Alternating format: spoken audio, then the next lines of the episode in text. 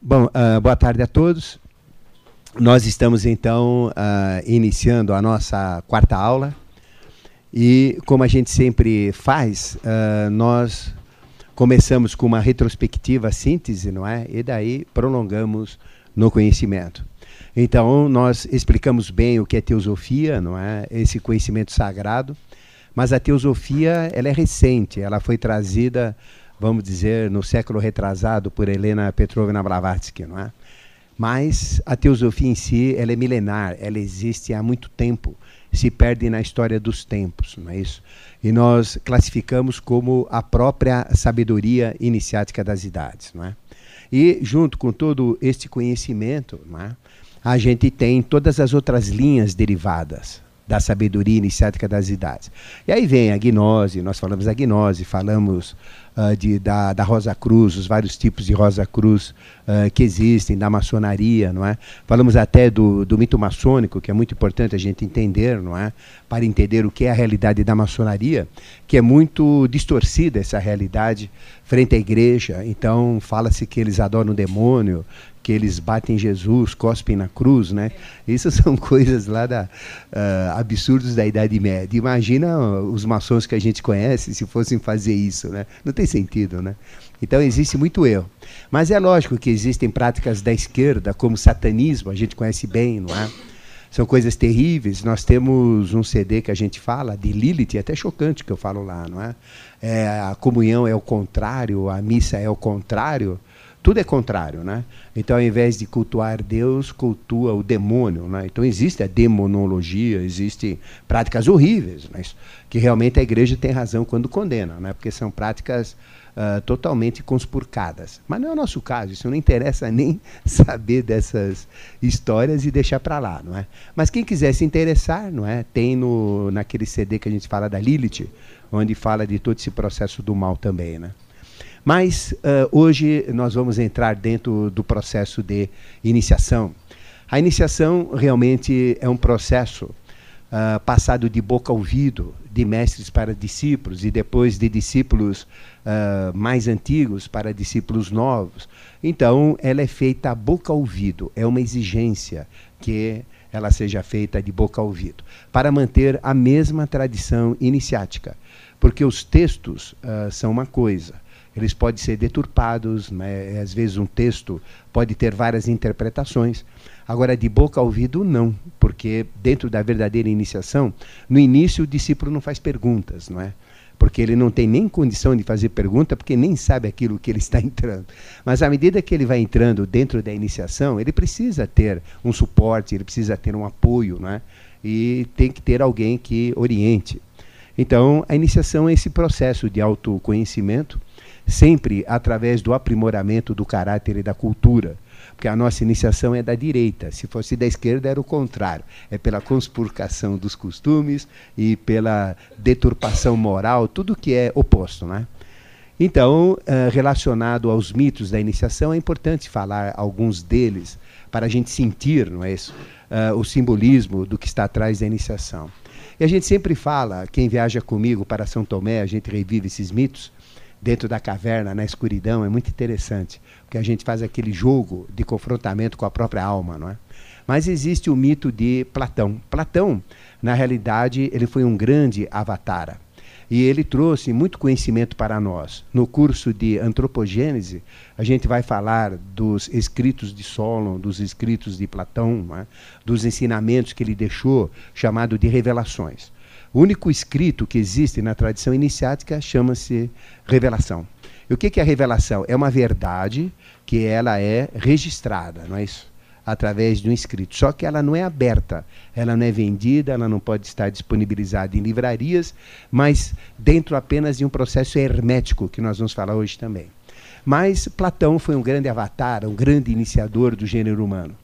E ele, então, tem o mito dele, que é o mito da caverna, que a gente sempre fala. O homem e a mulher vivem dentro de uma caverna. E dentro daquela caverna, tudo é escuro, né? eles, não têm, eles não têm iluminação lá. E principalmente à noite ficam assustados, vai todo mundo para dentro daquela caverna. E não conseguem ver fora, porque eles têm medo de sair da caverna, porque uh, não conhecem a realidade da luz. Eles vivem na nas trevas, na escuridão da caverna. Então, uh, o que, que eles têm de imagem da luz? Apenas sombras que são refletidas do que está acontecendo fora para dentro da caverna. Então, aquilo que passa na frente da caverna é projetado pela luz exterior e a sombra é projetada na parede. E eles então, olhando aquelas sombras, né, que não mostram muitos detalhes, muitas cores, eles vão tendo uma ideia do que é a realidade. Então, o mito de Platão, que ele falava isso aos seus discípulos, quer dizer exatamente isso. Essa caverna é a nossa ignorância, porque nós não sabemos nada sobre a realidade de Deus. As religiões são muito fracas, as filosofias. Então a gente vive eh, de uma maneira nas trevas, não é isso? Da verdade, do conhecimento, da luz e da sabedoria. E viver na caverna é viver dentro de um egoísmo, dentro de um processo uh, fechado, não é? Mas quando a gente começa a ver aquelas sombras projetadas na, eh, na parede da caverna, elas trazem um pouquinho de luz, não é isso? Do exterior, como espectros. E à medida que a gente se interessa por essa pouca luz que aparece, que é o início do conhecimento, aí a gente tende a criar coragens, sair da ignorância e buscar o mundo da verdade, que é o mundo da luz. Então ele diz isso que existe, uh, Platão dizia que existe dois mundos, o mundo da mentira e o mundo da verdade. Parmênides, todos os grandes filósofos primordiais gregos falavam disso. As religiões orientais falam disso. Até a Sechunaye, que traz essas tradições orientais, fala também, não é? Essa religião, filosofia uh, de um grande ser que é recente dentro da manifestação japonesa, que é Masaharu Taniguchi, não é? Então, é o mundo da verdade e o mundo da ilusão. Existem dois homens, o homem bom, né, que a gente não conhece, e o homem que está aqui. A mulher boa, que é espiritual, e a mulher má, que está aqui, não é? Então existe sempre duas realidades. E esse mito da caverna leva a esta realidade. Então ele induz o discípulo a buscar a luz, a buscar detalhes. Então nós não podemos aceitar nada, absolutamente nada, do que esteja sujo com mentiras, com dúvidas e com conspurcações. Então a gente tem que limpar a coisa. E a melhor maneira de limpar é buscar a luz. Então o mito de Platão visa isso. É, induz cada um a sair da sua caverna, sair das suas trevas, que é a ignorância, e buscar a luz, a sabedoria, a verdade. Né? Então esse é o primeiro mito. Uh, existe um segundo mito muito antigo, que é o mito que a gente chama da carruagem, não é? que é importante. Porque isso faz parte dentro de um processo de entendimento. É uma carruagem, por exemplo, onde o cocheiro é inexperiente, ele está conduzindo essa carruagem, já dá para ter uma ideia que ele é bem antiga, né? Esse mito é bem antigo, né? Porque hoje nós estamos aí de automóvel, né? Avião, mas imagina uma carruagem, não é? Uh, saindo desembestada porque o cocheiro é ruim, uh, não consegue conduzir os cavalos que estão com aquela fúria violenta, e eles estão numa estrada que ladeia uma montanha, não é? E se ele sair fora daquela estrada que foi sulcada, não é? Ah, na montanha, cai no precipício, né? E o cocheiro não consegue controlar, os cavalos vão na toda, a carruagem vai pulando nas pedras, um risco tremendo, e a pessoa lá que está dentro da, da carruagem não tem comunicação nenhuma. Né? Então o cocheiro está apavorado, o que acontece? A coisa está sem controle. Né? Mas que diferença seria se o controle uh, existisse, se o cocheiro realmente puxasse os cavalos, soltasse as rédeas quando ele precisava, retesse quando eh, eles estão exagerando um pouquinho e dentro disso conduzisse num ritmo adequado. Não é? Então os riscos seriam menores, o conforto da viagem seria maior e o cocheiro conduziria esses cavalos né? e a carruagem iria tranquila, sem trancos e barrancos, sem risco nenhum de se arrebentar no precipício e daria até para conversar com o passageiro que ele está conduzindo dentro da carruagem. Né? Neste mito, nesse processo, o que, que é? A carruagem é o nosso corpo. É? Os cavalos são as nossas emoções que quando não são controladas pelo cocheiro, que é a nossa mente, elas destroem o nosso corpo, nos colocam em riscos e podem até destruir toda a nossa vida. Mas quando a gente tem uma mente que controla as nossas emoções, o que acontece, não é? As emoções, elas, a gente solta quando quer usar as emoções de uma forma gostosa, de uma forma controlada, e quando as emoções querem já partir para os vícios ou para deturpações, dá uma puxadinha nas emoções, a gente solta e vai, não é? Então a gente vai controlando os cavalos, que são as emoções, o, o nosso corpo, que é a carruagem, não vai ter problemas, não é isso? Não vai ter resquícios desse descontrole. E o cocheiro representa a nossa mente comandando o processo. E quando a gente tem a mente comandando as emoções, o corpo equilibrado, o que acontece? Aí sim eu posso contactar com a coisa mais importante que tem na carruagem. Que o que, que é? É o passageiro, né? Que é esse passageiro eterno, que é o nosso eu interno, que é o nosso Cristo interno, que a gente tem que uh, ter contato com ele, tem que conversar com ele. E por que, que a gente não conversa? Por causa das emoções desenfreadas, de uma mente incompetente, um corpo aí que recebe os, uh, impulsos disso tudo, né? Então, é, é o lema que cada discípulo tem que ter, uma carruagem assentada, né? azeitada, controlada, e temos que ser bons cocheiros. Né? Então, esse é o mito. Houve uma época na Atlântida, que a gente, a gente vai falar quando falarmos da Atlântida no curso de antropogênese, onde existiam provas iniciáticas. Então, a prova iniciática era feita para enfrentar o touro. Né? A gente sabe que em todas as uh, tradições, em todas as mitologias, o touro representa o próprio símbolo da terra. É? Tanto é que é um animal símbolo da própria terra. Então, o animal uh, que simboliza todos os animais existentes no planeta é um touro, chamado touro de Turzin Muni. É um totem sagrado. Né? Ou seja, ele tem dentro dele todos os instintos de todos os animais. É uma espécie de um código uh, dos instintos. Então, se eu entro no instinto de Turzinmuni, que é um touro, eu posso saber o instinto de qualquer animal. Ou seja, o que o animal tem de sabedoria dentro dele. Porque o instinto é isso, né? O instinto diz o que o animal tem que comer, como é que ele vive, como é que ele faz. Nenhuma loba, quando vai parir, ela vai procurar uma parteira, não é? Ela sabe exatamente o que tem que fazer, né? No meio do mato e faz a coisa perfeita, melhor do que qualquer hospital fa faria, né? Hospital veterinário, né? Ainda é capaz de pegar infecção hospitalar. Lá no mato não acontece nada disso, né? Então esses são instintos. Então existe esse touro. Então o touro sempre foi simbólico nas tradições, principalmente na Atlântida. Então existia um processo iniciático, é, um processo nas iniciações atlantes que a gente chama é, iniciação de Mercúrio, que é uma iniciação solar, uh, iniciação do Sol em si, não é? Então tem várias iniciações. Mas nas iniciações positivas, uh, o que, que o discípulo tinha que fazer? Ele tinha que enfrentar um touro. Só que o touro lá não era o Miura que a gente conhece, né? mas um baita de um, de um tourão daqueles enormes, né? de mais de uh, dois metros e meio, quase três metros de altura, um touro enorme. E o Atlanta era grande também, né? Ele tinha 2,70 metros, 2,80 metros de altura. Então ele tinha que enfrentar o touro à unha. E aquele chifre todo, o touro era deixado com fome, irritado, né? Uh, representando o quê? Um confronto com esse que entrar no processo da iniciação. Então ele tinha que enfrentar o touro e pegar os chifres, não é isso? E, e lutar com o touro e tentar dominar o touro, né? E aí, para instigar o touro, o que, que fazia o mestre dele, que estava testando o discípulo? Ele pegava umas farpinhas, né, isso que eram um tipo de, de flechas com fisguinhas na ponta, e espetava no corpo do touro, não é? Certo? E aí o touro ficava mais irritado. Então, na hora que ele ia conseguir, ele fisgava algumas para ver se ele realmente uh, conseguia uh, dominar a pior fúria que aquele animal tinha. Então, ele deixava o animal furioso até que ele dominava. Quando ele conseguisse dominar e deitar não é isso, o animal, aí ele vencia a prova. Então mostrava que ele tinha muita coragem, capaz de enfrentar qualquer dificuldade na vida. Então ele tinha todos os prêmios da iniciação.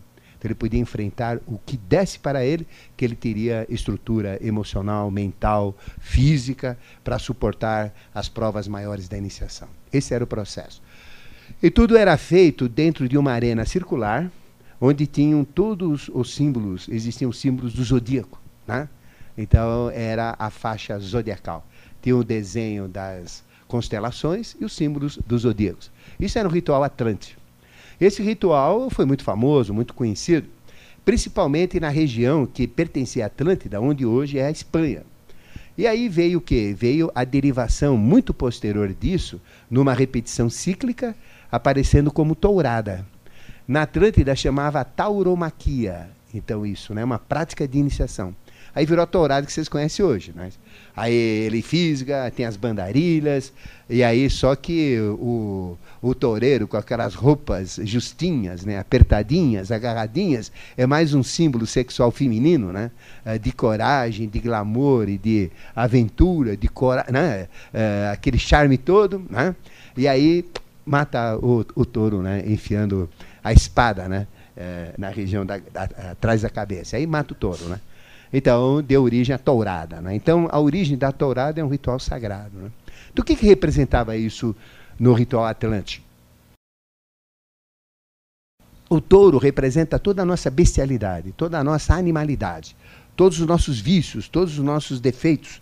Então, a gente conseguir vencer não é isso? o animal que todos nós temos dentro de nós, aí sim a gente ganha os prêmios da iniciação, os prêmios do crescimento espiritual. E aí o mestre solta tudo. Né? Então, ele dá o conhecimento que você quer. Mas primeiro tem que mostrar que você é capaz de vencer as suas dificuldades. E esse mito ele está em todas as tradições. É um mito da iniciação que é importante conhecer, né? para entender o objetivo. E dentro da tradição mais próxima à nossa, existe o mito do Teseu e o Minotauro, né? que é muito importante esse mito aí. Então, é aquele Teseu é um herói grego, né? um herói muito forte, uh, filho de Egeu. E, e Teseu, então, uh, ele sempre foi lutador, uh, sempre foi esportista, mas existia em Creta, não é? Ah, nas ilhas gregas, um rei chamado Minos.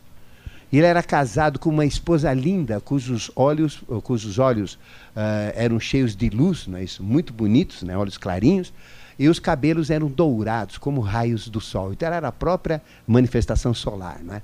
O nome dela era Pasife. E Minos vivia com Pasife e viviam numa grande harmonia. Mas ocorreu uma guerra muito intensa contra Atenas.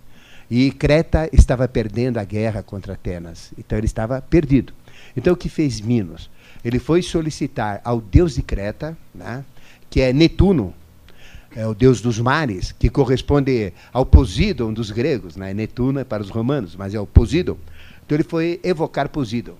E ele evocou Poseidon, não é isso, lá na, na beira da ilha, pedindo ajuda dos deuses, porque ele tinha que vencer essa guerra, era importantíssima para a evolução dele e do seu povo. E Poseidon apareceu, né, que é com aquele tridente, né, que é o Netuno, e realmente aqueceu. E ele venceu a guerra. Então, ele prometeu para Poseidon que ele sacrificaria não é, o que fosse possível. Então, o que, que fez uh, Poseidon? Poseidon faz sair das águas dos mares um touro lindo, enorme, todo branco, sabe? Era, era de uma brancura a toda prova. Lindo, lindo, lindo. É o touro mais lindo que apareceu na face da Terra. Todo branco, né? É, até emitia luz de tanta uh, brancura. E a hora que eh, Minos viu aquilo, falou: é esse que eu vou ter que sacrificar, essa coisa linda. Bom, tudo bem, né? Então ele jogou. Aí foi um teste de Netuno em cima de Minos. E Minos se comprometeu e ganhou a guerra com muita facilidade, né? porque recebeu a ajuda de Poseidon, o Netuno. Bom, venceu a guerra, ele tinha que matar o, o touro. Mas ele adquiriu um amor tão grande por esse animal, né? Isso, mas sabe, ele é tão lindo que ele falou: não, eu vou, eu vou pegar, vou fazer na madrugada, né? não vai dar para ver se ele é muito branco. Pegou um outro touro lá, que era um albino, foi lá e sacrificou, né? Em homenagem a Poseidon, né? Aí Poseidon ficou fulo da vida, porque não passou no teste, né? Ele tinha que mostrar que realmente ele não podia fazer isso. Então o que que fez Poseidon? Fez que Pasife tivesse uma paixão né, animal insuportável por esse touro. E dessa paixão de Pasife, aquela mulher exuberante, junto com esse touro, nasceu um monstro, né? um monstro geneticamente deformado chamado Minotauro. Então ele tinha corpo de homem gigantesco, ele tinha cabeça de touro. Né? Terrível. E a hora que Minos viu aquilo, entendeu. Né? Foi um castigo de Poseidon. Teve que aceitar. Esse é meu filho. é filho dos deuses, é meu castigo. Vou fazer o quê, né? Eu sou chifrudo, mas é, o, filho, o filho nasceu chifrudo. Então, quer dizer, eu enganei, agora eu tenho que resolver esse problema. Né? Então, o que, que ele faz? Em Creta, ele chama Dédalo, né? Dédalo era um arquiteto muito famoso. Sempre tem uma história de um arquiteto, né? Nesses símbolos, como na, como na maçonaria que eu falei, né? E esse arquiteto, ele era o pai de Ícaro. Ícaro era aquele que tinha asas, ele criou asas, pegou de, de pássaros, colocou cera, uh, pulou, conseguiu um vento e foi subindo para o sol. Né? Só que o calor foi derretendo a cera, né? naquela época não existia cola tudo, né? e ele tchum, caiu de lá e se esborrachou, morreu nas pedras. Né? Mas o que, que fez então Dédalo? Uh, debaixo do palácio onde morava Minos e Pasife, né? onde estava o, Minotauro, o Minotauro, Aí ele construiu um labirinto. Né? Então, no porão, ele, ele construiu um labirinto escuro, cheio de vãos assim.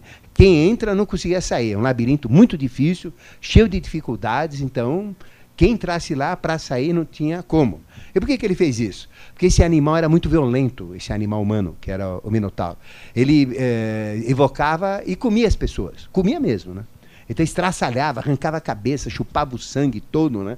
comia em pedaços. Então era terrível. Ele, assim, ele se alimentava de seres humanos. Horrível. Então o que que fez? Colocou lá, assim que construiu rapidamente o labirinto, lá no meio colocou este minotauro. Né? Ah, aquele barulho todo que ele fazia. Ficava uivando o tempo todo lá, gemendo o tempo todo. Né? E aí o que acontece? Bom, como ele tinha ganho a guerra contra Atenas, ele, ele teve um plano ele falou: vocês podem me mandar nove jovens por ano. Então ele comia nove pessoas por ano, né? Ele estava alimentado, comendo nove pessoas, ele ia comendo um mês e pouco cada uma. Né? Então nove jovens por ano. Mas uh, mandem os mais fortes que vocês tiverem, os mais troncudos, os mais lutadores. E quando chegavam esses jovens, na primeira leva que chegou, né, vindo de Atenas, aportou em Creta, ele chamou os nove os nove, né? E eh, fez a sequência, quem vai primeiro e último aí. E para cada um, ele conversava antes. Se você matar, né, conseguir acabar com o meu karma, com o meu problema, com a minha maldição, eu dou o que você quiser. E o que acontece? Ele, então, foi o primeiro, estraçalhado. Foi o segundo, estraçalhado. Não passava um. Aí vem a segunda leva, o Minotauro limpava todos. Era terrível, porque o labirinto era escuro. Não tinha como. Eh, não dava para fugir, e lá dentro, na escuridão, ele acabava com cada jovem. Não é? Aí, numa dessas levas, aparece então Teseu. Então, Teseu, antes de ir, falou: Não, peraí, já conhecia a história. Todos os jovens já tremiam na base quando tinham que ir para Creta, porque não voltava um. Falou: A coisa é feia. Mas Teseu falou: Não, eu vou ser esperto. Então, ele foi buscar a ajuda de Querion. Querion é o centauro, né? O centauro é aquele que tem corpo de cavalo, uh, tronco de homem e cabeça de homem, que é o símbolo de Sagitário. Né? Então é o símbolo de Sagitário. Então aí Querion ensinou artes guerreiras que ele desconhecia e todo mundo desconhecia. Porque o Sagitário, ele tem uma cabeça do futuro, ele é muito, muito diferente. Então ele foi treinado nas lutas por Querion, o centauro. E aí, o que acontece então? Chegou a vez dele, levaram os nove. Mas quando eles desceram no porto, esse casal Pazif e Minos tinha uma filha que era uma teteia, linda de morrer. Uma gracinha, um chuchuzinho, né? Na sua flor de juventude. Né? O nome dela era Ariadne. E quando Ariadne olhou para Teseu, ficou apaixonada por ele. Foi amor à primeira vista. Teseu olhou por Ariadne, a paixão ficou mais forte ainda. Aí foi aquele negócio, né? E ele foi o último, né? Para na escolha.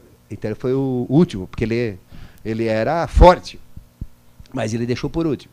E aí, nesse, nessa espera, ele conquistou Ariadne. E Ariadne conquistou também. E aí ela falou, não, você não pode morrer. Você não vai morrer. Você vai vencer esse monstro. Eu falei, mas como?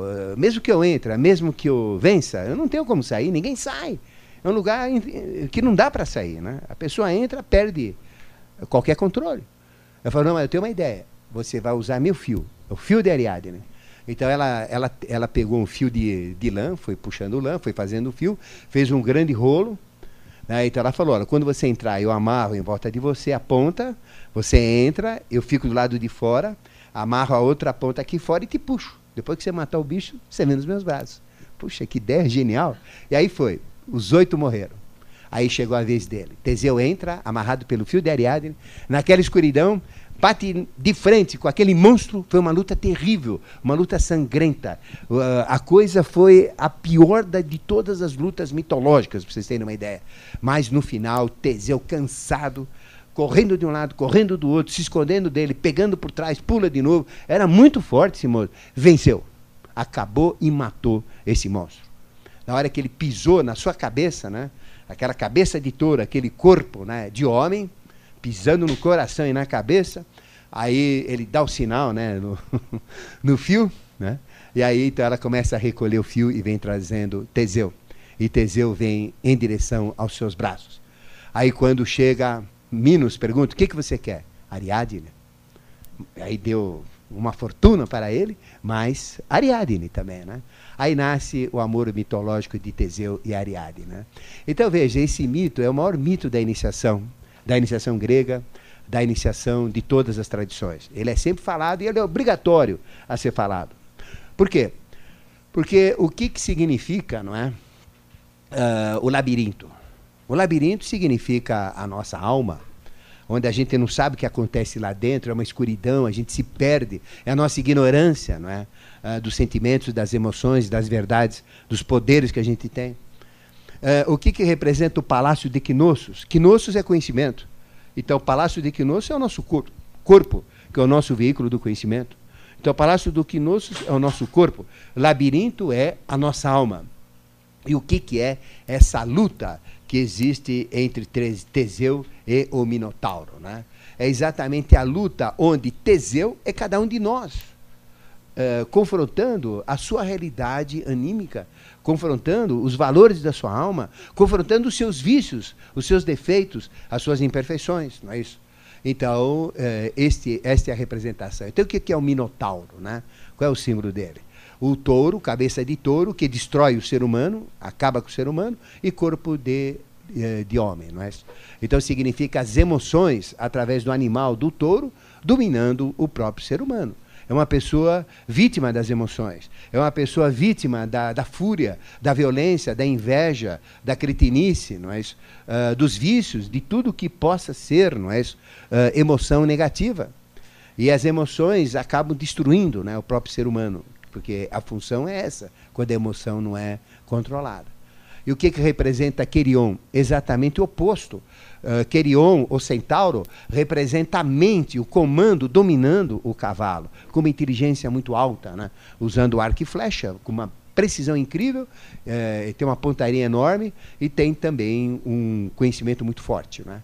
Então, o que, que é, na realidade, esse jogo de Minotauro versus uh, Centauro? Ou do de Querion e o Minotauro, né? É, Minotauro e Centauro. Representa a emoção, mas tentando dominar cada um de nós, e por outro lado, a mente tentando dominar o próprio animal. Então é exatamente o oposto. Então é o jogo da inteligência emocional, né? onde nós temos que usufruir das emoções e usar a mente para dominar as próprias emoções. Então representa esse jogo né? é tremendo. E Teseu é cada um de nós nesse jogo que a gente tem que fazer com que a emoção não nos domine e fazer com que a mente domine as emoções e ser dono, vencedor desse jogo interior que se dá no labirinto que é a nossa alma. E o que, que é o fio de Ariadne? É o fio de Sutratman. Sutra, fio, Atman, espírito. Então é o fio que nos conecta com o espírito. Então o que é Ariadne? É a própria felicidade, é o próprio nirvana. É a felicidade quando a gente consegue chegar, que é a realidade espiritual, quando a mente domina as emoções e a gente é um vencedor dentro desse jogo da ignorância nas trevas. Não é? Então é o prêmio, é o prêmio de Ariadne. Não é? Aí então vem uh, o prêmio dessa felicidade. Minos representa um padrão evolutivo, tipo de um avatar, e Pasife, o seu aspecto feminino, uh, que comanda todo o ciclo evolucional. Né? E Creta representa uh, o meio que a gente vive. Então veja que, que mito rico que é esse. Né? Então o que, é a iniciação? É exatamente isso. Nós não podemos fugir das nossas emoções. Nós não, não podemos fugir dos nossos medos. Nós não podemos fugir dos nossos vícios, dos nossos erros, das nossas compurcações, da nossa ignorância. Né? Não podemos fugir. Nós temos que enfrentar. E temos que ser os teseus nisso. E enfrentar com inteligência, usando a mente para dominar a emoção. E fazer com que essa emoção seja gratificante para nós. Não é isso? Então, é uma outra variação. E, e a busca, não é isso? Das trevas para a luz, a luz é o espírito, é o mesmo de Platão, não é isso? E Ariadne representa o espírito na luz, a felicidade e o prêmio Ele ganhou o prêmio. Né? Só que, agora vem a segunda parte do mito, né? Uh, Teseu, depois de toda essa façanha, né, uh, conheceu uma outra. Aí vem o chifre de Ariadne. E, e, ele ficou tão apaixonado com essa mulher que ele conheceu numa ilha, voltando para, para, para Atenas, né? que o pai dele estava preocupado com ele, né? porque todos morriam. Então o pai dele ficou lá em cima do penhasco. Né? Mas uh, para passar não é isso, por determinadas ilhas, ele colocou uma bandeira né, eh, preta, que era a bandeira de luto. Né? Então todo mundo respeitava quando levavam mortos. Né? Então ele era muito esperto, ele falou, chega de briga, agora eu vou numa boa. Mas ele ficou apaixonado por essa amante que ele teve, né? esqueceu de tirar a bandeira, né? aquela bandeira a, que era símbolo da morte. Né? Bom, conclusão, a hora que ele chegou lá em Atenas, no mar Egeu, né?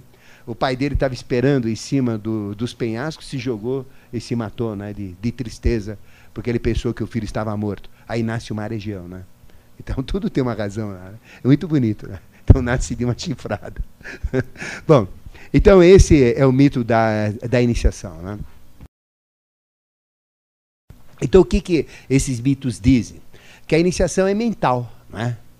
mas ela é operacionalizada no emocional.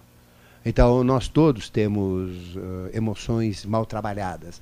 Os homens são muito ruins nas emoções. Nós, homens, não sabemos usar as emoções. Por isso que nós somos vítimas das mulheres. Né? Das mulheres ganham fácil de. Não, eu digo, eu digo a verdade. Nós somos ignorantes emocionalmente falando. E, sendo ignorantes, emocionalmente falando, nós não desfrutamos a vida. Então, me leva uma vida muito sem graça em comparação à mulher. A vida de uma mulher é muito mais intensa do que a vida de um homem. É muito mais participativa, não é? Do calor humano. Homem não é. Então, o homem tem que despertar essa emoção para depois tentar vencê-las, né? Então, não é abafar, não é? Então, as mulheres, uh, falando no jogo do mito da caverna, as mulheres ganham fácil dos homens. Apesar do monstro ser terrível, as mulheres em cada dez, nove ganham a batalha. Em cada dez homens, só, uma, só um ganha. Então a proporção é 10 para 1. 9 para 1, né? Dentro de 10. Então a mulher ela é muito mais inteligente emocionalmente. Por isso que quando a mulher entra num processo de iniciação, ela é fadada, né? destinada a ter muito mais sucesso do que o homem. Né? Porque ela tem esse trabalho, é, ela vive na emoção. Então é mais fácil. O homem não, tem que primeiro despertar a emoção para depois saber o que, que é isso, aí já apanhou para burro, para depois ainda tentar vencer. Então, nós estamos muito atrasados. Então, a realidade é essa.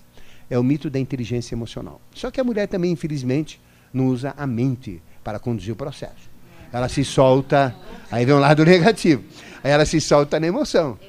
É, a mulher se solta na emoção, aí toma bordoada aqui, toma bordoada ali, é enganada por isso, é enganada por aquilo, é chifrada por aquilo, tem problema lá. Por quê? Porque ela não usa a mente, né? Mas na hora que a mulher fala, não, a mente é a solução, né? E ela se foca na mente e aí ela, ela é vencedora. E ela vence muito fácil. Tanto é que as mulheres uh, dominaram a maior parte do mundo, né? Em todas as épocas. Agora que existe uma dominação uh, de patriarcado masculina, mas sempre foi matriarcado. Então o homem era lixo. As mulheres eram papa fina, né? Tem até as Amazonas que mata, só usavam os homens para conce conceber filha, filhos. E quando nascia mulher, né, ficavam. E quando nascia homem, matavam, né? O primogênito, quem nascesse. E cortavam um seio, né, fora. Então era assim um seio só, que é para facilitar na luta. Eram guerreiras, chamadas Amazonas. Daí vem eh, os mitos brasileiros da Amazonas, eh, relacionadas à Amazônia mesmo, eh, dos gregos, né? Bom, então, uh, esse processo é muito interessante, né? Uh, mas o, o, que, o, que, tem que ficar claro é esse jogo né, que a gente tem das emoções e da mente. Que nós temos que bater de frente com elas, não matar as emoções, mas transformá-las. Né? Porque as emoções são importantes. A emoção é o que dá graça na vida. Né? Imagina você comer, por exemplo, uma feijoada e não sentir o gosto da feijoada, né?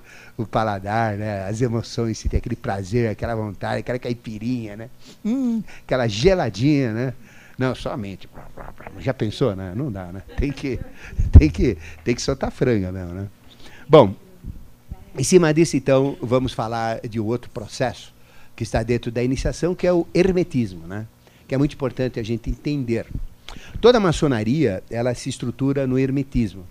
Mas a maçonaria é muito limitada nos conhecimentos dos mistérios maiores, principalmente nos arcanos. Eles conhecem arcanos, no uso. Ah, algumas lojas maçônicas ah, e também escolas de outro tipo de iniciação não usam arcanos. Então, uma escola é completa quando ela ensina arcanos. Porque arcano é o maior mistério que tem, não é? Então, ele é super importante, né? Os arcanos. Mas, independentemente disso, é um grande sistema iniciático, o, o hermetismo. Né? E o hermetismo, ele é, esse nome, hermetismo, ele vem de Hermes, o Trismegisto, dos gregos, quer dizer, três vezes grande. Né? E Hermes, o Trismegisto, é o mesmo ser que corresponde a Mercúrio dos romanos. É o mesmo ser que corresponde ao Tote dos egípcios. Então, quando a gente ouve qualquer história egípcia e fala Tote, ele é Hermes. Quando fala-se Mercúrio, ele é Hermes. É o mesmo ser, né, com três nomes distintos. É isso? Então é, é como Hércules. Hércules, não é? é? ele, é, ele é romano. Em grego é Heracles. É isso? Então ele tem uh, nomes, nomes diferentes, o mesmo ser. Né? Mas aí vem esse processo hermético. O que, que vocês entendem como algo hermético? É algo lacrado, algo fechado. Então, o que, é um sistema hermético? É algo que não pode entrar nada dentro, que vai sujar, ou que vai deturpar, ou que vai estragar. Mas tem que ser hermético. E é algo também que não sai nada de dentro, porque é fechado. Então, é algo que eu tenho que ficar dentro de um processo hermético. Então, o que é hermetismo? É um conhecimento que pertence à pessoa, né? mas ele não é aberto, ele é fechado. Né? Então, este é o processo. Né? e eh, não entra nada e não sai nada. É o próprio pote hermético. E qual é esse pote hermético? Vocês têm ideia do que seja? Somos nós mesmos, né? O nosso próprio corpo, né? E qual é a tampa que vai fechar esse corpo? É a nossa cabeça, né? Então a cabeça é a rolha dessa garrafa, onde não deve entrar nada que vai que vai atrapalhar o nosso processo e onde não deve sair nada de nós, né, que possa atrapalhar o processo exterior, né? Então, uh, o hermetismo ele tem uh, este, este processo. Né? E o que, que é ermata? Ermata, né, na realidade, uh, representa um ponto onde eu tenho que decidir. Ou seja, é o arcano 6 dentro do tarô, onde tem dois caminhos, a personagem, né, o personagem, que é homem do arcano 6, ele está com o pé em cada caminho, tem que decidir, ou vou para a esquerda ou vou para a direita a carta chama amoroso. Então, é encruzilhada. Sabe que vocês estão numa encruzilhada e tem que decidir? Hermata significa o ponto da encruzilhada. Então, o que, que é o hermetismo? É o ponto da encruzilhada. Então, uh, Deus ou diabo, vida ou morte, certo ou errado, bem ou mal, né? Então, é o caminho. Então, a iniciação é um processo de hermatas. É um caminho onde sempre você vai ter uma hermata. Sempre você vai ter que judicar, não é? escolher entre a esquerda e a direita, entre o bem ou entre o mal. Não é assim que vocês fazem 24 horas por dia? Tudo que vocês fazem, tudo que vocês veem, tudo que vocês ouvem, vocês estão judicando, né? Ou aceito ou não aceito, agrada ou não agrada, é bom, é ruim, é feio, é bonito, né? Então, é um processo de dualidade. Então, o que é o hermetismo? É o processo da dualidade, mas e onde nós nos posicionamos.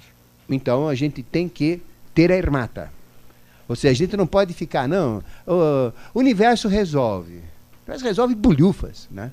Eu tenho que pegar na hermata e decidir, é esquerda ou direita. Eu que resolvo, não é o universo. Né? Não, mas isso é problema de Deus. Não é problema de Deus, é problema meu. Né?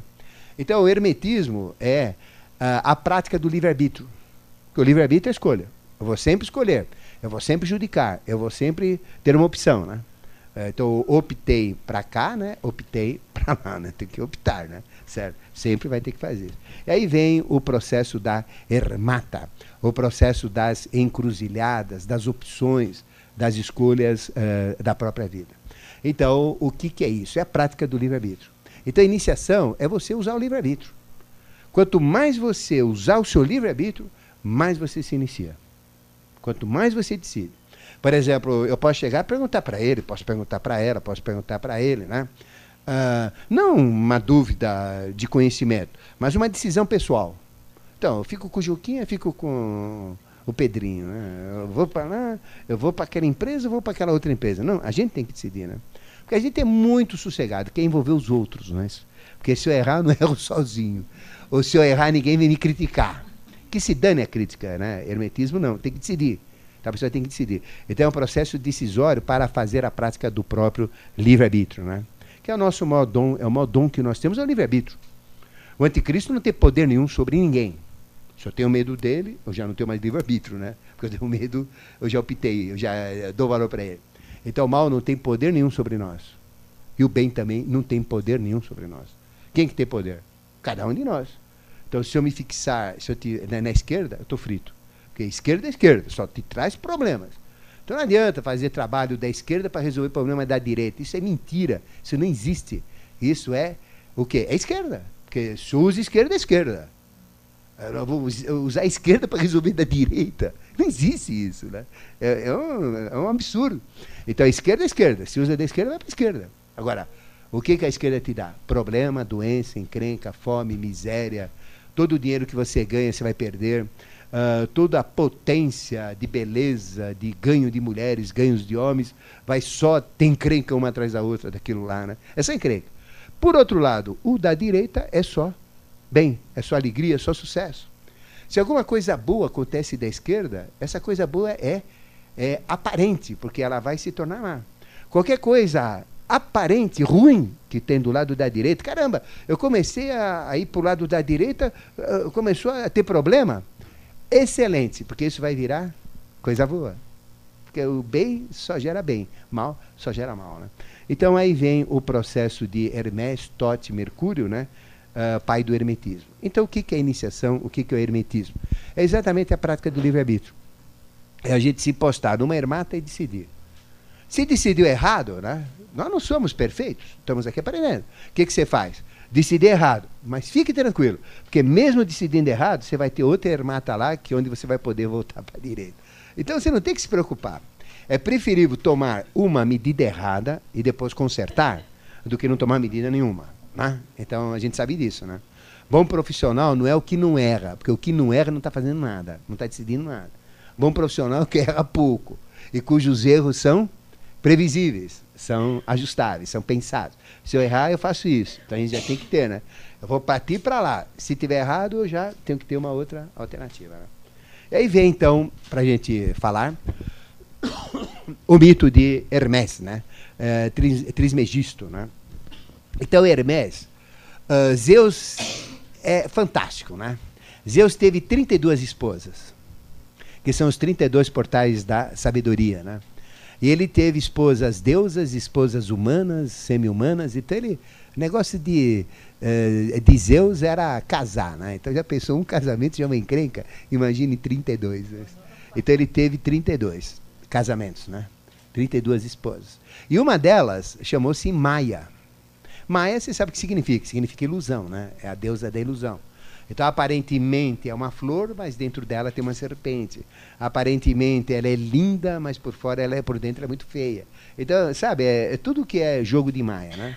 Então representa essa dualidade Maia, né?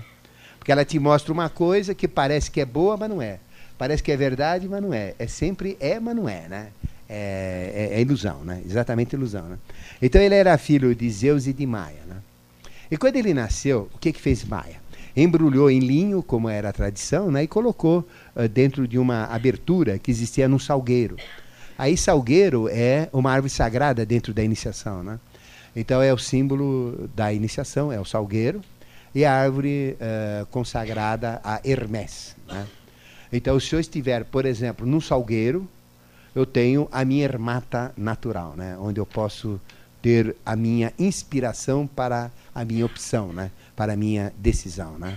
Então, quando ele nasceu, o que, que fez o moleque? Né? Recém-nascido, ele era muito esperto e muito inteligente, porque é o Deus mais inteligente que, que já apareceu na face da Terra, Hermes. E o que, que ele fez então? Ele saiu de lá, né, já bebê, né, já desceu lá.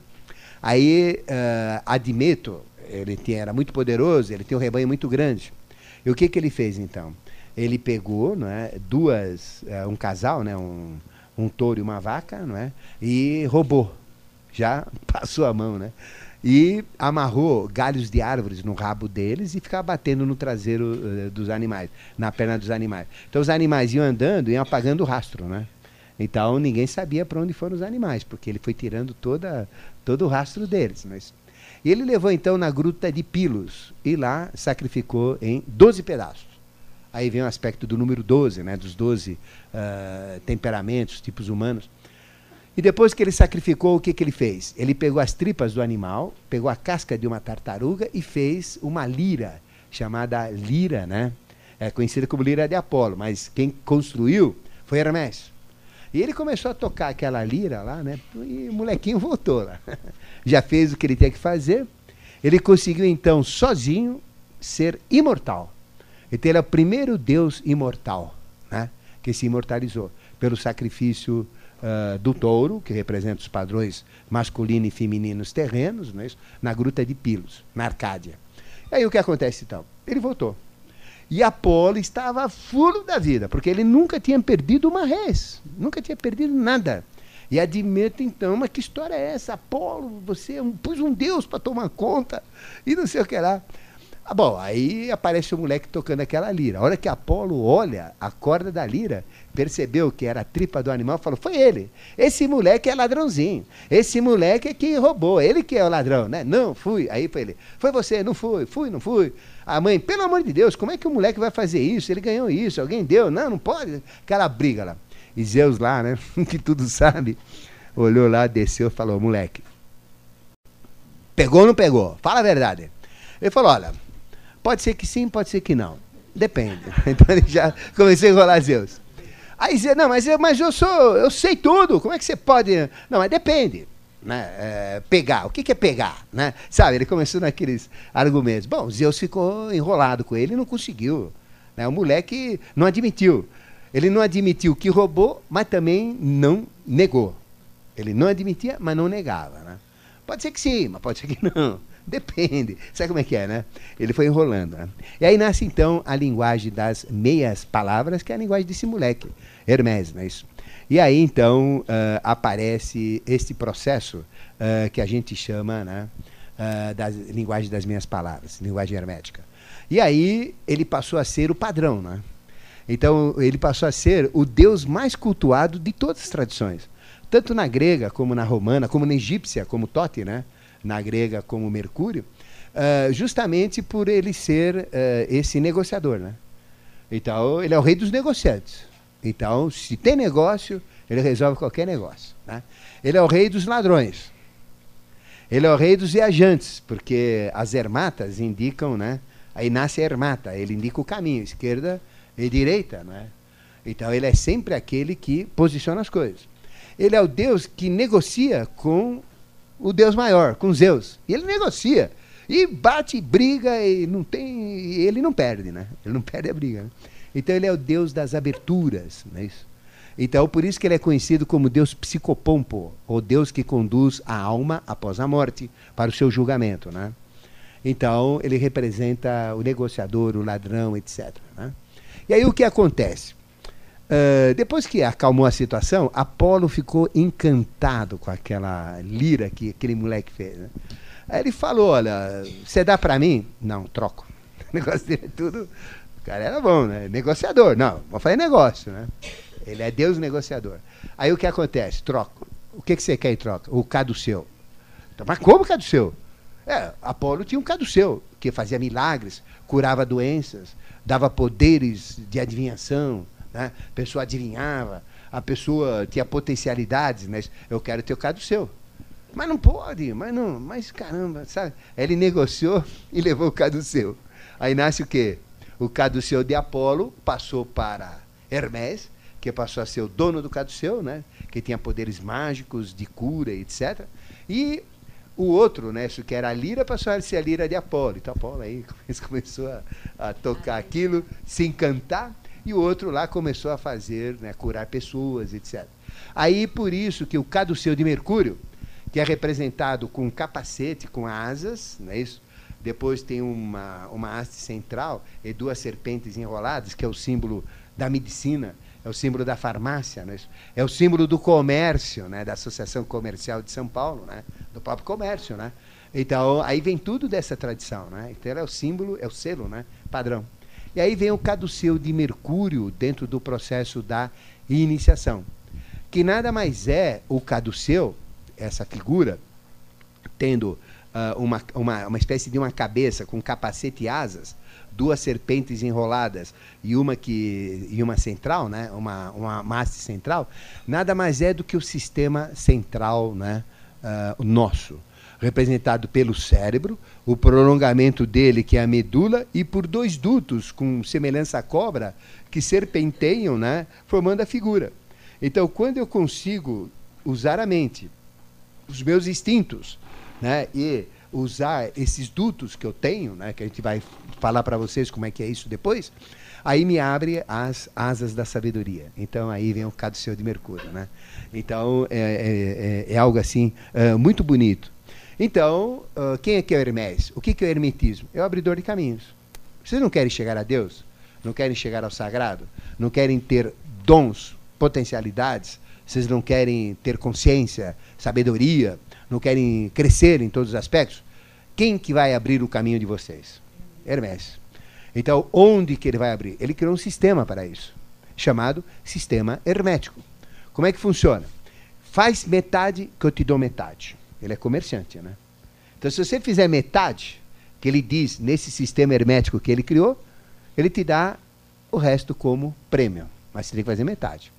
Então, por isso que iniciação é um processo 50%. Eu faço metade, e ganho metade.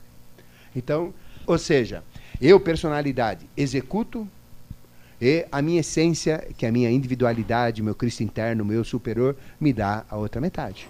Mas eu tenho que fazer algo, né? O pouco que eu faço, ele me dá pouco. O muito que eu faço, ele me dá muito. É proporcional. Então, o sistema hermético funciona assim. E, e, é, e é real que eu estou falando, não é fantasia, achismo, possibilidade. Porque eu estou num processo de iniciação há 28 anos. Né? E aquilo que eu faço, eu ganho. A metade correspondente. Eu faço metade, eu ganho metade. Faço mais metade, ganho mais metade. E a coisa vai se inteirando, né? A gente vai se inteirando também do processo do hermetismo. Bom, então, uh, ele é o deus psicopompo que conecta com o astral e o mental e o espiritual, né? após a morte. Né? Ele é o Deus mensageiro. Então, se eu quero mandar uma mensagem para o mundo espiritual, de uma necessidade, de um auxílio, de um suporte, é Ele. Né? Então, Ele é Deus uh, conector. É aquele que abre caminhos. Ele é o protetor do ser humano. É o que está mais comprometido com o ser humano. Então, qual é o Deus mais disponível para vocês? Né? É Hermes. Mercúrio Otote, né? Então, ele é aquele que você tem que buscar. Padroeiro dos viajantes, né? porque ele representa essa, essa viagem que ele fez, né? até Pilos. Ele é padroeiro dos ladrões, então lá em Brasília deve ter bastante cliente lá, né? Ele é padroeiro dos curadores, né? Isso pelo processo do caduceu, dos espiritualistas e dos iniciados. Né? Hermes. Hermes, né? o Trismegisto o próprio Tote uh, ou Mercúrio dos romanos. Né? Agora, uh, a gente tem, dentro da tradição popular, não é isso? A gente tem Umbanda, não é isso? Então, Umbanda é fantástica. Só que ela vem de uma tradição lemuriana muito antiga, né? E através da África, ela, ela foi uma derivada do candomblé. E o candomblé, ele é, é a religião mais antiga do planeta. Não existe religião mais antiga, não é o catolicismo, não. Candomblé eh, já existia, né? Muito antes de existir qualquer religião que tenha. Só que é uma religião muito primitiva, ela tem bases assim muito antigas, né? Mas dentro do candomblé e dentro da Umbanda, né? Umbanda é o universo. Né? Então, o que é Umbanda? É um sistema filosófico, né? Eu falo a Umbanda, né? tem a da esquerda e da direita, né? Da direita é o bem, Umbanda é do bem, da esquerda é do mal. Como é que você sabe se é da esquerda ou da direita? É pelo que eles pedem. Quer roubar a mulher do outro é da esquerda quer que o, o sujeito morra num desastre para pegar o lugar dele lá na fábrica, é da esquerda. Quer dizer, depende do objetivo, é só você ler lá. O que o estão pedindo né, é o que está acontecendo. Né? E tem muito trabalho de esquerda. Uh, prejudicar pessoas, né, do, uh, doença. Tem a outra não, que é curar, que é ajudar, que é dar prosperidade. Né? Então depende muito né, uh, de cada tenda ou de cada templo ou de cada local. Né? E o candomblé, ele tem uma figura que corresponde a Hermes, Qual que é a figura do candomblé que corresponde a Hermes? É Exu. Então, Exu, né, dentro da tradição africana, é o próprio Hermes. O que, que é Exu? É abridor de caminho. Então, o pessoal uh, mistura e deturpa Exu como diabo, né? Então, é o diabinho, né? Mas não é diabinho, né? Ele representa né, exatamente essa figura, que é o abridor de caminhos. É aquele que você está numa encruzilhada, você não faz uma macumba? Vocês não fazem, né? Tem uns aqui, já, já tinha os macumbeiros aqui. Mas não tem problema, não. Mas, brincadeira. Por exemplo, uma macumba, né? Uh, onde, onde tem que ser feita uma macumba? Cruzilhada, né? Então, por quê? Qual é a figura que está na encruzilhada? Que vai. Você está num caminho, você está numa escolha, tem que optar, tem que fazer, não é? Então, manda uma macumba, né? certo? Aí você escolhe. É exatamente isso, né? Então, Exu. Né? Então, Exu, tudo que eu falei dentro de uma mitologia, uh, um processo mitológico, e que é iniciático, né? diretamente iniciático, também é o Exu, que a gente conhece. Né? Então, ele funciona. Como? É, ele, ele representa o momento do arcano 6. Né? Então, no arcano 6, se vocês olharem o arcano 6, que é o tarô, né? ele mostra dois caminhos, o sujeito ele, ele não tem olhos, quer dizer, não sabe enxergar nada, ele depende de, de, ser, de mostrar, né? então ele é cego. Aí tem duas mulheres ao lado dele, né? um homem, uma mulher bem é, enco, encoberta, meio escondida, você não sabe o, ela, ela pode estar tá com uma cinta amarrando tudo lá, né? Então parece muito. Mas você não se conhece aquela mulher, ela não mostra. E uma outra já decotada, já mostrando mais como ela é, né? Então, ali tem uma que mostra mais um pouco a realidade, a outra um pouco mais escondida. Uma, uma está de frente que vai te acompanhar, a outra está de costa, né? Que já. Hum, se está de costa, não conhece muito bem lá. A outra está de frente e fala, eu te levo, né? Certo? Uh, tem uma que está calçada, essa que está de costas, e a que está de frente está com os pés descalços. Então ela sabe que o caminho não tem problema, vai até descalça, né? Ela te conhece. Ela está mais aberta, saia curta, uh, vestido aparente. Eu sou assim mesmo, né? Gostou, leva. Não gostou, tem quem quer, né? Certo? E descalça. E em cima é que está o Hermes, representado por um anjo, né? O anjo que tem a flecha, né? Então a flecha é o poder, né? Então a flecha é sempre símbolo de poder, né? Então aí vem a flecha, né? Então ele está em cima uh, exatamente para mostrar, né? Chama amoroso, né? Qual das duas que ele vai escolher? Nesse caso, o símbolo é amor, né? Por isso que chama a, carta do amor, o amoroso, né? A carta chama amoroso, né? Então, é, no tarô comum, né, chama namorado. É o namorado que tem duas namoradas, tem que optar por uma. E o cupido lá em cima é o que vai bater no, a flecha no coração dele. Então a imagem do cupido em cima é o Hermes, né? É o Tote, é o Exu. Que nas práticas uh, de amor, né, isso, tipo pombagira, etc., é a figura que vai te es escolher, né? Não falo para vocês fazerem isso, mas estou dizendo, é a prática que existe. Então, uh, o candomblé é ruim? Não. Depende, tem candomblé da esquerda e da direita. A Umbanda é ruim? Não, tem da esquerda e da direita. É a mesma coisa a iniciação, tem da esquerda e da direita. Tem que optar, né? Então, porque ele nasceu, ele era criança, né? Então você nasce no mal. É, sempre você começa com o mal. Então, uh, é um processo de transformação do mal em bem. Né? É uma pergunta inteligente que você fez. Por que, que ele vai roubar? Por que, que vai matar? Então, roubar, matar, sacrificar, para quê? Para ser imortal. Né? Então, você faz coisas erradas. Então, é impossível uma pessoa uh, uh, ser boa sem saber o que é ser ruim. É impossível. Aqui não tem ninguém nessa sala que não tenha cometido coisas horríveis em outras personalidades do passado. Lógico, todos nós. Se nós não cometemos hoje, é porque nós vencemos isso. Nós estamos um passo à frente dos nossos irmãos aí que estão em Brasília, dos nossos irmãos que estão nas penitenciárias, não é isso? Eles estão atrasados. É, quer dizer, nós não estamos na penitenciária, né? É, por quê? Porque nós vencemos isso. Não é do nosso estado de ser, já passamos por isso. Mas não quer dizer que nós não tenhamos feito coisas piores que eles, né? No passado. Só que não fazemos mais. Aqui não tem ninguém que comeu pessoas vivas. Aqui não tem ninguém que estraçalhou, que matou, uh, que, que fez uh, coisas horríveis. Não tem. Porque se tivesse, não estariam aqui. certo? É, vocês não eram nem daqui. Porque é um processo evolucional. Então a gente sempre passa, parte de uma situação ruim para uma situação boa. Pega uma criança, por exemplo. Por mais educação que você faz, ele tende sempre a fazer coisa errada. Ou não? Não põe o dedo na tomada, fio o dedo na tomada. Não faz isso, faz aquilo. Não para pé, quebra. Né? Isso queria ser do contra. Então tem esse impulso, né? Então isso é natural. Então é um processo de, uh, de mudança, né? Bom, pois não.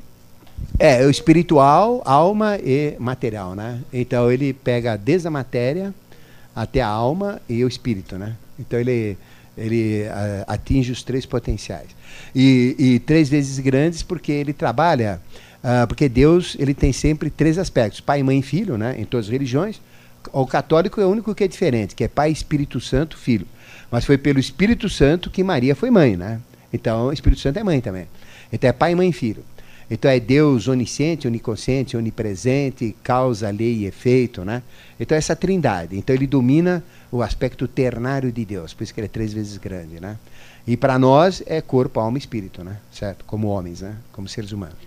Bom, aí nasce então os 32 portais da sabedoria, ficou claro? Então o portal de sabedoria é filho de Zeus, que teve 32 esposas. E por quê? É, hoje é, é, então, eu também eu, eu tô começando a achar que eu preciso entrar nessa, viu? Mas você tá louco, é uma encrenca que eu não sou Deus, né? Zeus para aguentar o tranco, e muito menos Salomão, já pensou? Mil mulheres, 700 esposas, 300 concubinas e ainda casos extras que nem a rainha de Sabá. Pelo amor de Deus, o homem era terrível, né? Então, esse não dá. É, não tinha pensão, né? Já pensou? Mas se tivesse, ele tinha o dinheiro de todo o povo, para ele não era nada.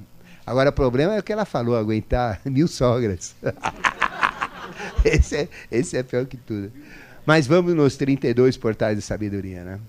Bom, uh, o maior segredo da iniciação está nos 32 portais de sabedoria. Então, é uma linguagem hermética. A hora que eu começo a entrar na iniciação, eu vou começar a ter uma mexida interior minha nos 32 portais que eu tenho. Eu tenho, a gente tem uh, ah, 32 dentes, que representam 16 em cima, 16 embaixo. Nós temos 32 vértebras da coluna, não é isso? Né? Então, o número 32, não é isso? Ele é um número iniciático, né? E tem os 32 portais da sabedoria, né? Por exemplo, a gente tem uh, no tarô, não é? Uh, ah, 22 arcanos maiores, não é isso? E se a gente tem na Kabbalah, porque a Kabbalah, por que, que o hebreu não conhece o ocultismo, a iniciação? Ele não conhece, não vai conhecer nunca. Sabe por quê? Porque só tem metade. Então, metade do conhecimento dele, o que, que é? É a Kabbalah, né? que é conhecimento. Uh, a outra metade que tem que completar a Kabbalah, o que, que seria? Que ele ganha. Então, se, se o hebreu, né? O judeu, né? Uh, ele estudasse a Kabbalah e dominasse a Kabbalah, 100%, fizesse o trabalho, o que, que ele ganharia? Ele ganharia o, o tarô. É o prêmio da Kabbalah. Ele ganha o tarô inteiro, né? Que aí é o prêmio, é a metade que falta. Aí então a maçonaria, né, que é poder, aí então ela segue a linha hebraica também, né? Egípcia hebraica. Aí também tem metade só. Agora quem só estuda o tarô também tem metade, né?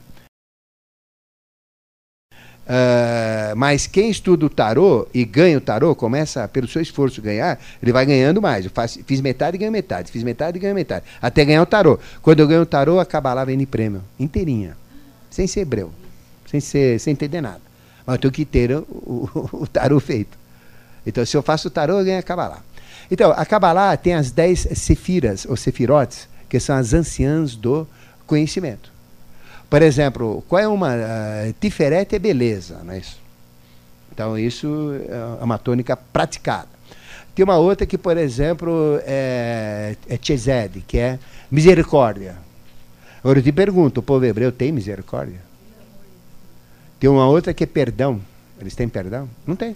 Então, eles não estão praticando Kabbalah. Né? É porque eles não têm misericórdia com o árabe. Não tem, não. Ele vai lá e. Não, é, é, então, ele, é, existe a Kabbalah teórica. E eles ficam lá na teoria, na teoria. Mas a Kabbalah prática é o que interessa, é fazer a coisa acontecer. E eles não têm misericórdia. Né? É um povo sem misericórdia. Entre eles não tem misericórdia. Não digo todos, né? mas predomina dentro, dentro da estrutura deles. Por exemplo, uh, se ele pode prejudicar alguém, não vai prejudicar financeiramente? Ele prejudica, prejudica o mundo inteiro porque eles dominam o petróleo, que é o menor negócio do mundo, né? Então prejudica todo mundo. Hoje já se viu um barril de petróleo custar 75, 73 dólares. Isso não existe, né? É, o preço é 12 dólares, 14 dólares. Quando chegou a 20 era um absurdo, agora está 70. Por quê? É negócio de oportunidade, prejudica o mundo inteiro. Vai, isso vai gerar uma guerra, né? Logo mais. Né? Então, não tem misericórdia. Agora, eles vão ganhar o tarô? Não ganha. Não ganha. Né? Porque não, não tem. Mas se, se faz, se fizesse a Kabbalah, ganha o tarô de prêmio. Se faz o tarô, ganha a Kabbalah de prêmio. Aí vem os 32 portais completos, né? que são 10 sefirotes né, da Kabbalah e 22 arcanos maiores, né? que são uh, eh, 22 arcanos maiores. Então, estas 10 sefirotes, elas têm uma rede, né? elas são trançadas. Ou seja, cada sefirote ela está amarrada com outras sefirotes. Quantos caminhos tem? 32, uh, eh, tem 32 caminhos. Aliás, tem 22 caminhos. Então, você tem 10 a gente chama 10 uh, eh, grupos de conhecimento, ancião, anciãos, anciãs uh, da humanidade, e tem uh, 22 caminhos. Então, como é que você faz essa chave? Como é que você anda nesse conhecimento? Com os arcanos, né? que são 22. Então, 10 mais 22, 10 da Kabbalah mais 22 do arcano maior, você tem completo. Então, a iniciação que a gente ensina, é? nós ensinamos as duas. Nós ensinamos Kabbalah, prática, a teoria não interessa, porque ela é típica hebraica, eu não sei ler hebraico, né? não sei, não conheço essa língua, né? não faz parte da minha estrutura, mas tem a prática, a prática qualquer um pode fazer, não é? Então nós damos as duas, já damos metade e metade. Então se você conseguir, dentro da iniciação, metade do tarô, entender metade do tarô e metade da Kabbalah, você ganha a metade que falta da Kabbalah e a metade que falta do tarô. Não é vantagem? Então por isso que a gente ensina os dois, né? Kabbalah e tarô, né? Dentro desse processo. Ficou claro? Bom, aí vem esta uh, linguagem, não é isso das minhas palavras, que ficou claro para vocês, né? Como, como funciona, né? Então, uh, nós temos que abrir esses 32 portais da sabedoria, que representam 32 vértebras da coluna, não é isso? uh, onde nós temos todo o nosso instinto, que é o conhecimento mais lindo. O instinto, todo mundo pensa que é coisa ruim. É, esse cara é instinto ruim, é instinto de pitbull, né? Mas a pessoa não sabe o que é instinto. O instinto tem toda a minha sabedoria natural dentro de mim. O instinto do animal é lindo, né? Ele tem toda a sabedoria dentro dele. Vocês já ouviram um pássaro cantar? Você acha que ele está cantando piu, piu, piu, piu, piu, piu, piu, fazendo o quê? É piu, piu, piu, piu. O que quer dizer piu, piu, piu, piu? Ele está se expressando através de uma linguagem emocional. Então ele mexe nas emoções, mas então existe toda uma linguagem na natureza, né? Então uma comunicação na natureza. As formigas se comunicam, tudo se comunica, né? E o instinto então é muito rico. Se o homem entendesse o que é instinto, né? Ele ia valorizar muito mais o animal, né? Certo? Então é importante, né? Então o que que é o processo da iniciação, né? Dentro do hermetismo, é esse saca-rolha né? Que tem que destampar a cabeça da pessoa, né? E tampar novamente, né? Destampa para poder colocar coisa dentro, joga tudo lá dentro para uh, eh, guardar esse conteúdo, né? E a hora que eu destampo a minha cabeça, o que que sai? Sai o meu mestre, né? A minha realidade. Então o que que existe dentro desse pote hermético dentro de mim, né? É meu mestre. Né? Então esse é a minha realidade. O que, que existe dentro desse corpo, não é? que é meu templo? A Arca da Aliança, né? E o que, que tem dentro da Arca da Aliança? Os maiores valores sagrados, né? que é a aliança com Deus. Né? Então, na hora que eu destampo né, e abro a Arca da Aliança, eu faço o quê? A aliança. Né? E aí vem o quê? Todo o potencial da arca para dentro de mim. E onde está essa arca? Cabeça, né? A própria cabeça, né? Então, veja, aí vem eh, o processo da, uh, da uh, retirada dessa consciência dentro desse frasco que está dentro de nós. Então, vocês têm todo o conhecimento do reino animal, que é o anterior, senão vocês não seriam humanos. Vocês têm todo o conhecimento do reino vegetal, senão vocês não teriam sido animais para ter esse conhecimento. E tem todo o conhecimento do reino mineral. E tem todo o conhecimento do reino hominal, hoje até o momento atual. E pode ainda ter projeções do futuro também. Onde está isso? Dentro de nós, dentro deste pote hermético, onde eu tenho que tirar a rolha, né? tirar a rolha. Então existe um trabalho de saca-rolha aí, né? Então, o que, que é o processo da iniciação? É o processo de sacar-rolha. Né? Aí destampa e tudo isso sai como uh, valor para a gente. Né? Aí deixa de ser hermetismo, passa a ser o quê? Realidade.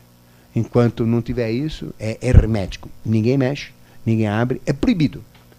Então, é impossível uma pessoa ter contato com o seu mestre interno. Hermético, fechado, está tampado, não tem, está travado. E, você tem saca-rola? Não, vou tirar como? Vou tirar? Não tem como tirar, né?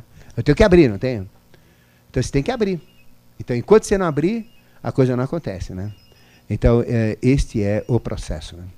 E aí vem é, todo o processo da iniciação, né?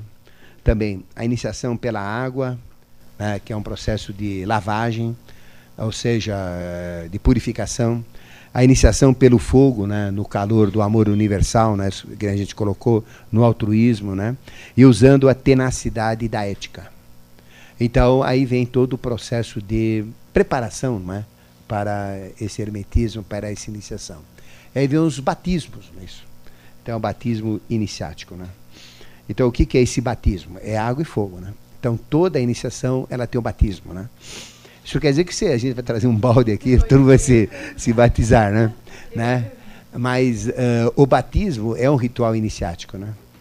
É um ritual assim de purificação, né? Que a gente uh, busca uma transformação, né?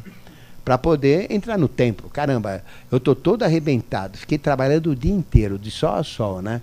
Cheio de suor, cheio de uh, vou entrar no lugar sagrado, mais puro, mais limpo possível, né? Não está correto, né?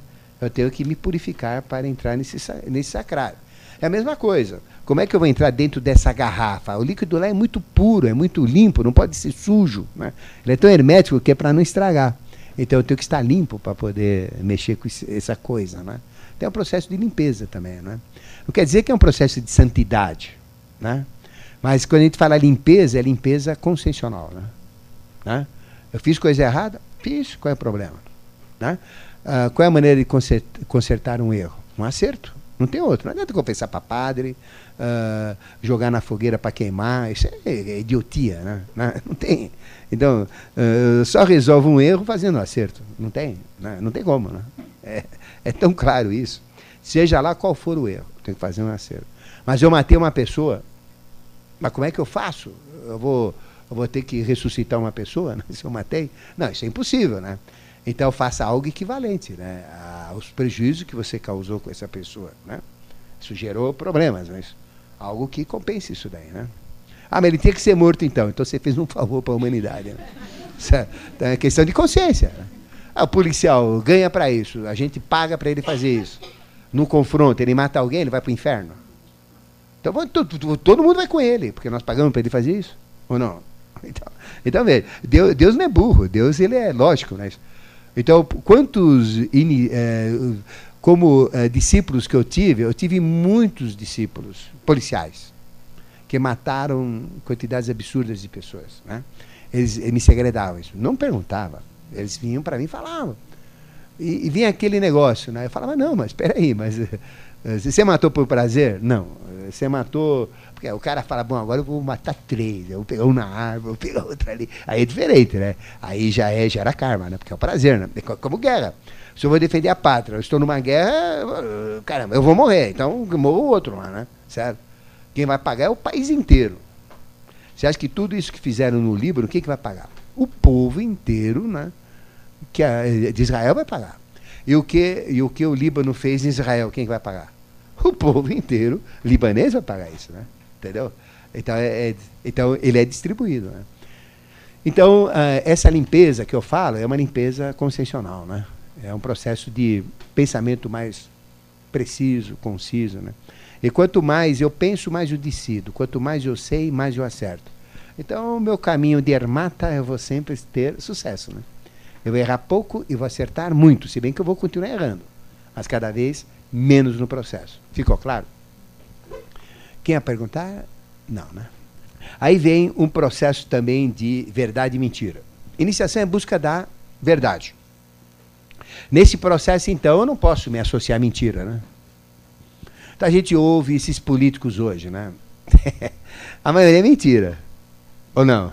Vocês acreditam no que eles falam, né? Tem muita mentira, né? Então, veja, é duro, né? É uma situação. Obrigado a ouvir aquilo e ficar quieto, fazer o quê, né? Mas, uh, iniciação é em busca da verdade. Então, a mentira, ela me afasta da verdade. Então, eu tenho que falar a verdade. Mas caramba, né? Eu fraguei o meu vizinho com uma outra, minha vizinha tá ali. Eu vou chegar lá, tocar a campanha. Pô, teu marido estava ali num, num motel, não sei o que lá. Quer dizer, é verdade? É. Agora, é verdade? Eu tenho que me envolver com isso? Eu estou entrando na vida alheia, estou sendo bisbilhoteiro, estou dedurando, né? O problema não é meu, o problema é dele, né? É, sei lá eu se ele até gosta disso, ou sei lá eu se ele precisa desse bom par de chifre também, né? Ou quem chifra mais lá, não sei, né? Então não me interessa. Então, uh, aí não tem nada a ver com verdade, nem toda verdade é dita. Se você tem que falar a verdade quando ela não vai te dar prejuízos ou ao, ao outro também, né? Certo? Mas na hora que tem que falar a verdade, tem que falar a verdade, né? Então é um processo de busca da verdade. E cada vez uh, falar menos mentira, né? Então a iniciação no final a gente elimina a mentira, né? Começa a falar a verdade, né? Então o que, que adianta você, uh, você dizer que você é rico se você não é? Se você é forte se você não é, né? Uma realidade, pô. Já chega pra franga lá, pro frango, mostra quem você é. Mostra o parente bêbado, o agiota, o picareta, o que está na prisão. Fala, eu moro aqui, minha situação é essa, eu tenho uma perna mecânica aqui, também sai, ó. Né? Então, mostra tudo, protege aqui. Quer, quer, não quer, paciência. Pô, depois você não vai querer, mas para frente vai dar problema do mesmo jeito, né? Então já abre logo o jogo, né? Então, às vezes, uma, a, a, pessoas querem me conhecer, né, do sexo oposto, né? Obviamente, né? Pergunto logo de cara a minha idade. Eu falo na, na hora. A gente não fica falando, né? É charminho, né? Mas eh, perguntou sério? Pá! Nossa, mas não parece. Pá, não parece, lógico. Fazer o quê, pô? Já dá para ter uma ideia, né? Bom, então fala a verdade, pronto, acabou, né? Acabou o encanto, acabou, mas você vai querer o quê? Não vai chegar uma hora que ela vai ter, saber? Já sabe logo de cara, pô. Ah, não. Adianta. Tem que falar logo a verdade. E as pessoas sofrem porque não falam a verdade, né? Fica escondendo. Esconde o pai, que é um grande erro. Esconde a mãe, esconde a origem, né? Mas caramba, hoje eu tenho alguma coisa, mas eu nasci na pior situação. A minha mãe era mulher de zona, por exemplo, sujeito. A minha mãe era na zona, meu pai era assaltante, eu nasci na pior situação. Hoje eu sou isso. É que mal tem que falar do pai o que era? É teu pai. E tem que amar esse pai que era. E se, se ele foi teu pai, é porque tinha que ser teu pai assim, para ter o valor que você tem agora, né? Então a gente não pode nunca renegar a realidade, né? A gente começa a entrar e ver que a verdade é é o caminho certo, né? Se todo mundo praticasse a verdade, o mundo seria o que é? Não, né? Principalmente em Brasília, né? certo. Bom, Aí existem eh, todo o processo de iniciação, que é um processo de verdade. Né?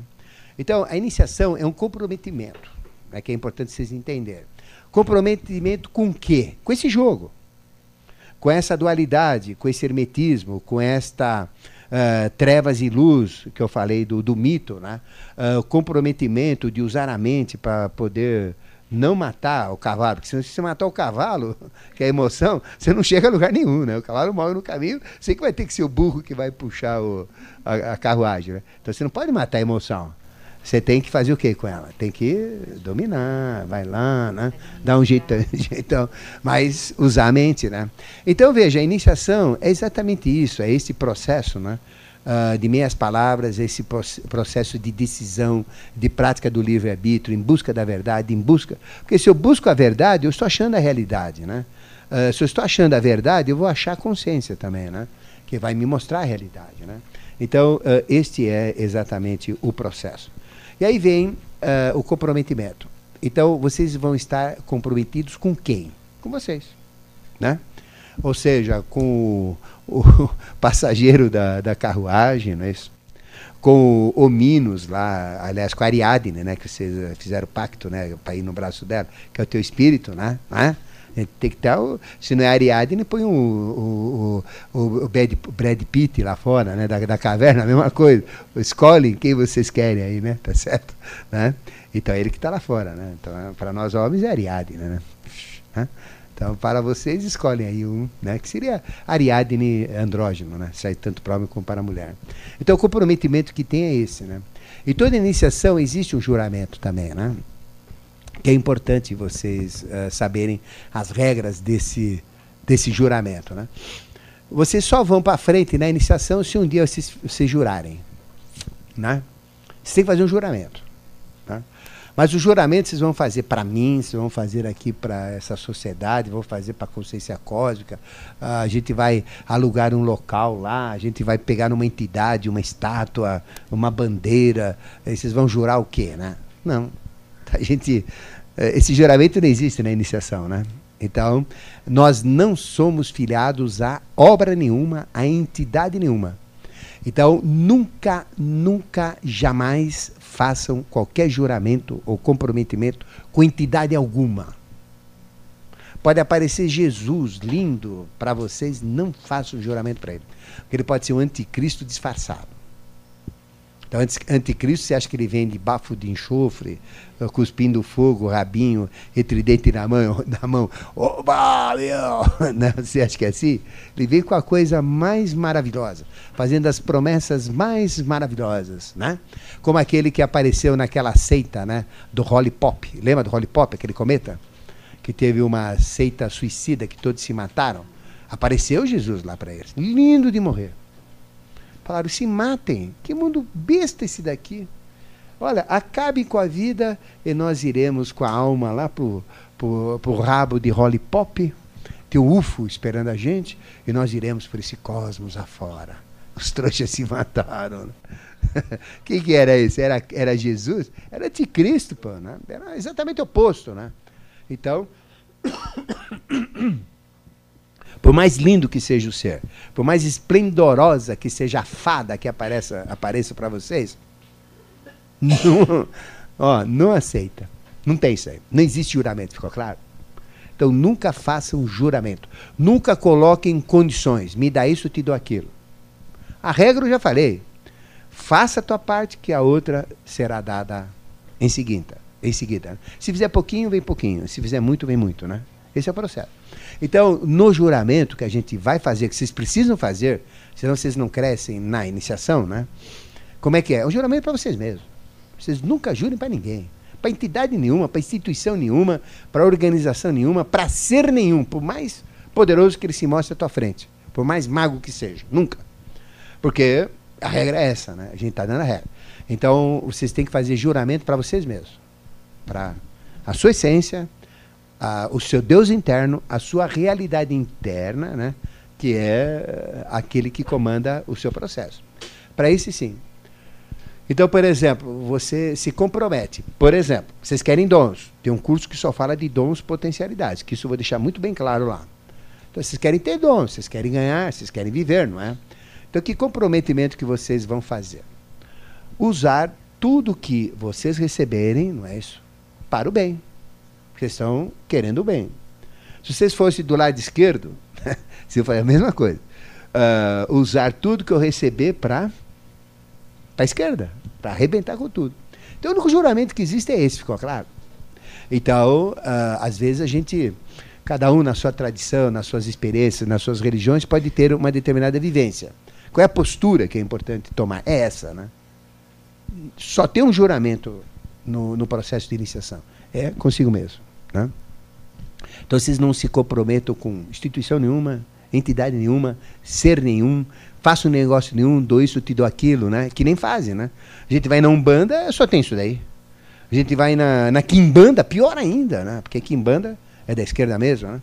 Aí você vai no Candomblé, é isso daí, né? Então é negócio. A igreja é isso daí. Você me dá grana, eu te dou 200 anos de indulgência plenária. Que, que calhordice maior do que isso?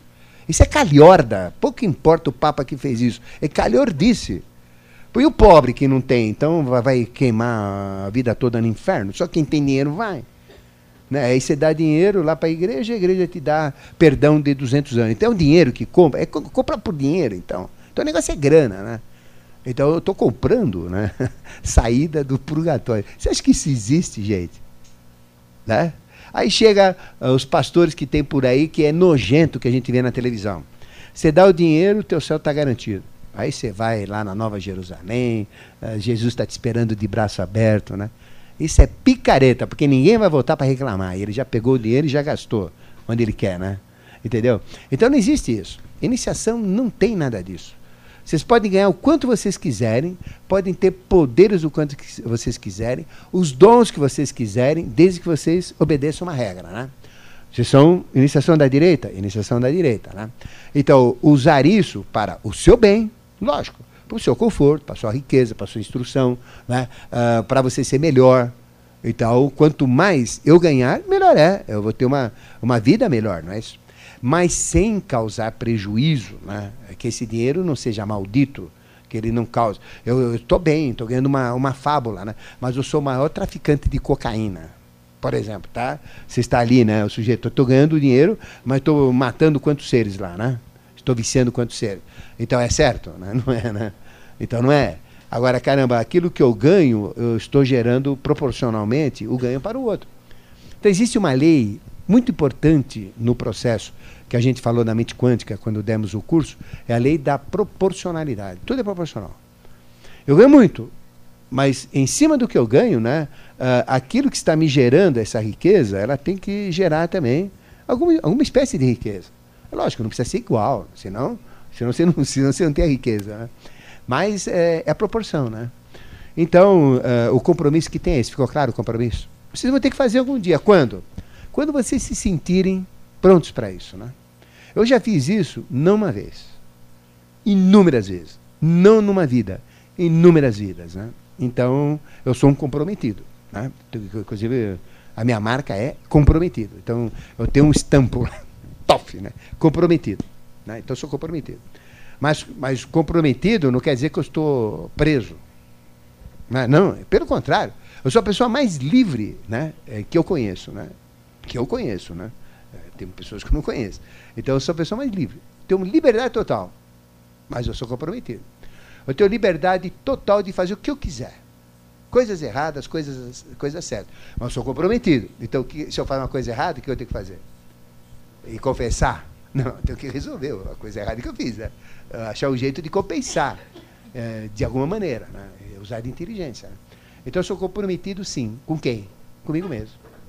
Tenho compromisso com nada, com instituição nenhuma, com entidade nenhuma, com quem quer que seja. Só tenho compromisso com um, que é esse, essa essência que eu tenho como Deus dentro de mim e que me criou agora nessa personalidade chamada Ademar. O único compromisso que eu tenho. E é o compromisso que esse é terrível. Porque esse. Em dois aspectos. Primeiro, ele sabe quando você está enganando. Então não adianta. Não, estou comprometido. Tá nada, te conheço. Ele sabe tudo. Então tem que ter o quê? Fidelidade. Tem que ter sinceridade tem que ter força. Então, na hora que ele sente que você está comprometido né, com esse processo, e que você reconhece as suas deficiências, as suas limitações, né, as suas dificuldades, não tem problema nenhum. Mas o importante é estar comprometido. Né? Aí a coisa vai, a iniciação vai. Então, por exemplo, eh, eu tenho iniciação, aí você fala, mas caramba, você não está num colégio iniciático, você continua se iniciando? Continua. Mais do que eu iniciava lá dentro. Porque lá eu era brecado. Então, agora não, estou mais livre. Né? Então, você é iniciado do mesmo jeito. Quem me inicia é ele. É ele que é o meu mestre. Né? Ficou claro? Nunca vão atrás de mestre nenhum lá fora.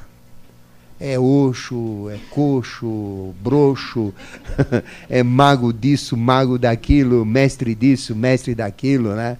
É, é fria, é fria, né? É sai baba, sai tranco, sai canela. Olha, eu não estou menosprezando. São pessoas maravilhosas. Mas não para você ficar pendurada nele, né? Você nunca se pendura em ninguém. Né? Você tem que ser independente, né? tem que ser individual. Então, os mestres exteriores servem apenas para orientar. Né? Vocês têm que se fixar no mestre interior. É o único que vocês têm compromisso. Ficou claro? Então, aí vem esse juramento que eu coloquei, né? que é uh, o processo do comprometimento. É a postura que vocês têm. Né? E aí vem, vocês se tornam, né? Quando vocês falam, não, eu quero conhecer a verdade. Né? Continuo errando, continuo aí na minha profissão, vou aqui, continuo fazendo uh, o imposto de renda enganoso. Aqui tem alguém que faz imposto de renda 100% certo? Duvido, porque eu também não faço. Agora, você é desonesto? Eu não. Porque desonesto é esse governo me cobrar uma renda que não existe, não é renda, é trabalho. Então, já é, eu não estou indo contra, eu não sou contra o governo, em absoluto, né? Mas está errado. Então, caramba, eu faço o que eu posso, né? Não falcatruas. Mas a gente também não vai declarar tudo, porque senão você nem vive, né? né? Então, dá um jeitinho aí, né? Um jeitinho brasileiro. Mas isso não é mal, isso não é errado, né? Isso não é pecado, é uma situação. A gente tem que dançar como uma música, né? Tá certo? Não tem, pô. não, não tem problema, não. Se tiver fiscal de, de fazenda, é isso aí mesmo. E o próprio fiscal não faz igual. Você acha que, você acha que o fiscal de fazenda faz imposto de renda também certinho? Ele usa a regra, aquilo tá certinho, né? O que manda lá tá. Mas o que ele põe, depende, né? Se ele pôr tudo, não sei não, né? Isso é meio, é meio, é meio complicado, né? Bom, e aí vem então esse processo. Aí eu me torno um discípulo, né? Uh, um aprendiz, eu me torno um asceta, querendo ascender os graus do conhecimento, me torno um neófito para aprender o neo, né, as coisas novas, né? Eu vou me tornando um peregrino em busca dessa verdade, e as coisas, para e passo, vão acontecendo nesse dia a dia. Não é? E aí eu vou entrar dentro de um processo mais globalizado que envolve a iniciação.